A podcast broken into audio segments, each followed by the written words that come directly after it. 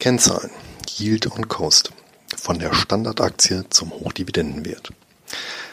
Anlegern, denen die klassischen Hochdividendenwerte, wie ich sie in Bargeld statt Buchgewinn beschreibe, zu exotisch sind, steht ein alternativer Weg zu zweistelligen Ausschüttungsrenditen offen.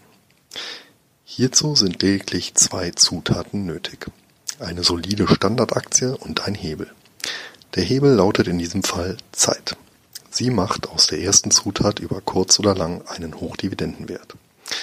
Abzulesen ist dieser Status an der zu Unrecht ein Schattendasein fristenden Finanzkennzahl Yield on Cost (YOC).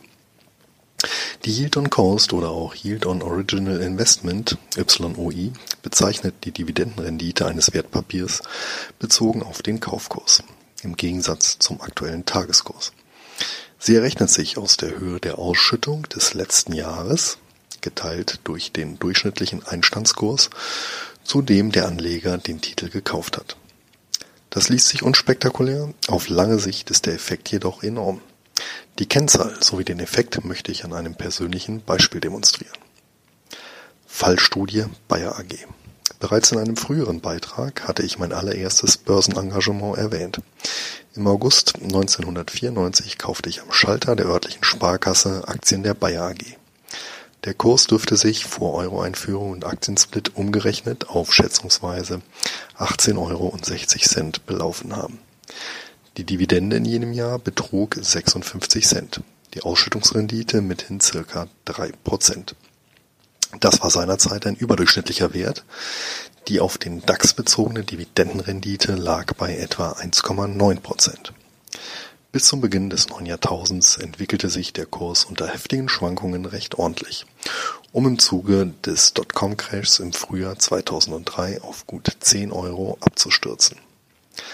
Relativ zu meinem Kaufkurs entsprach dies einem inflationsbereinigten Verlust von etwa 50 Prozent in fast neun Jahren. Dividenden gab es übrigens trotzdem. Für das Geschäftsjahr 2003 insgesamt 90 Cent, im Folgejahr einen halben Euro. Die bis heute nominal niedrigste Ausschüttung seit 1984. Bezogen auf den Crashkurs von 10 Euro entsprach dies allerdings einer respektablen Dividendenrendite von 5 Prozent. Bis Dezember 2017 stieg der Kurs, erneut unter heftigen Zuckungen, auf 107,50 Euro. Nach wie vor ist er allerdings deutlich vom Allzeithoch bei 146,45 Euro im Jahr 2015 entfernt. Dafür konnten sich die Aktionäre im letzten Jahr über eine Dividende in Höhe von 2,70 Euro freuen. Bezogen auf den Jahresendkurs entspricht das einer Ausschüttungsrendite von 2,5 Prozent. Ich bin allerdings leer ausgegangen. Irgendwo im Dunst der späten 1990er Jahre verliert sich meine Verkaufsorder, verbunden mit der längst verblassten Freude über einige hundert Euro Kursgewinn. Hätte ich die Position durchgehend gehalten, wäre ich 2017 mit einer Yield on Cost in Höhe von 13,4 Prozent belohnt worden. Diese errechnet sich aus der letzten Dividendenzahlung in Höhe von 2,70 Euro dividiert durch den Einstandskurs in Höhe von 18,60 Euro. Bezogen auf meinen Kaufkurs wäre die Bayer AG demnach ein lupenreiner Hochdividendenwert, garniert mit der Sahnehaube eines hohen Kurs- und Dividendenpuffers. In dieser Hinsicht würde die Aktie sogar alle klassischen Hochdividendenwerte meines Standarddepots in den Schatten stellen. Im Detail nachzusehen im Premiumbereich. Zwischen August 1994 und Dezember 2017 stieg der Kurs der Bayer AG um den Faktor 5,78 beziehungsweise knapp 8 Prozent pro Jahr, die Dividende um den Faktor 4,82 oder gut 7 Prozent pro Jahr. Die Qualität entscheidet. Als größte Hürde dürfte sich regelmäßig der Faktor Zeit erweisen.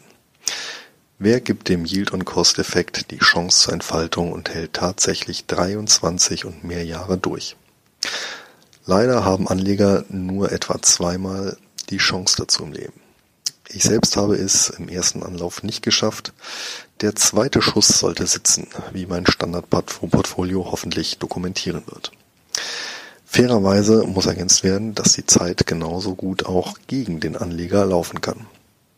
Hätte die Cousine meiner Mutter seinerzeit nicht bei Bayer gearbeitet, was für mich das entscheidende Kaufkriterium war, sondern bei der Deutschen Bank, würde die Rechnung Ende 2017 ganz anders aussehen. Der Kurs stünde knapp 60 Prozent tiefer. Von 37 Euro und 30 Cent ging es auf 16 Euro hinunter. Die Dividende wurde gar um 80 Prozent gekappt und betrug zuletzt statt 84 Cent nur noch magere 19 Cent. Es ging allerdings auch noch schlimmer. Dies wäre dann der Fall gewesen, wenn besagte Cousine bei Karstadt gearbeitet hätte. Die altehrwürdige Waren- und Versandhauskette war in den 1990er Jahren noch ein stattlicher DAX-Konzern. 2001 erfolgte der Rauswurf aus dem deutschen Leitindex, 2009 dann der Antrag auf Insolvenz. Für Aktienanleger ein Totalverlust. Diversifikation minimiert Risiken. Interessanterweise hat Bodo Schäfer in seinem 1998 erstmals veröffentlichten Bestseller Der Weg zur finanziellen Freiheit ausdrücklich die Deutsche Bank und Karstadt zum Kauf empfohlen. Denn nur Aktien allererster Güte taugten für den Königsweg. Eine Langfriststrategie, die sicherstellen sollte, dass Anleger künftig jede Aktie wirklich nur noch mit Gewinn verkaufen. Bei Karstadt könnte das problematisch werden. Bei der Deutschen Bank reicht eventuell doch noch ein langer Atem. Doch Scherz beiseite. Die Entwicklung von Bayer, der Deutschen Bank und Karstadt im Jahr 1994 und auch 1998 auf mehr als 20 Jahre vorherzusehen war schlichtweg unmöglich. Selbst wenn wir das seinerzeit faktisch nicht existente Internet beiseite lassen, haben sich die beiden überlebenden Unternehmen von Grund auf verändert.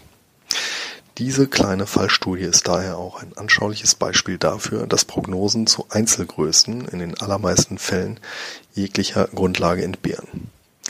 Das ist übrigens ein Merkmal aller hinreichend komplexen sozialen Systeme, wozu die Börse zweifelsfall zählt. Die Strategie für Einkommensinvestoren. Wie können sich Anleger von dieser prinzipiellen Unwissenheit schützen? Durch Diversifikation, sprich eine sehr breite Streuung ihrer Investitionen. Es ist Bodo Schäfer daher auch hoch anzurechnen, dass er obige Scharte in seinen neuen Publikationen auszuwetzen versucht und nunmehr für Sammelanlagen eine Lanze bricht. Für Einkommensinvestoren ist Diversifikation sowieso eine grundsätzlich überlegene Strategie, da es, überspitzt formuliert, zu viele Einkommensquellen nicht geben kann. Zumindest sofern diese zu vertretbaren Kosten erschlossen werden können. Auch existieren keine herausragenden Einzeltitel im Hochdividendenspektrum, auf die es sich lohnen würde, alle oder einen Großteil der Mittel zu konzentrieren.